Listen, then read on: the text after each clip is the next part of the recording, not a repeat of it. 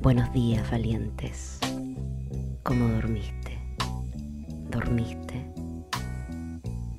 Sé que es difícil la despertar, porque uno despierta media o entera angustia.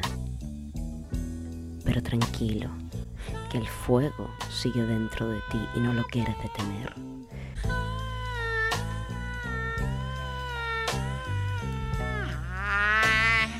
Que tengas un hermoso día de lucha en un pueblo que ya está unido.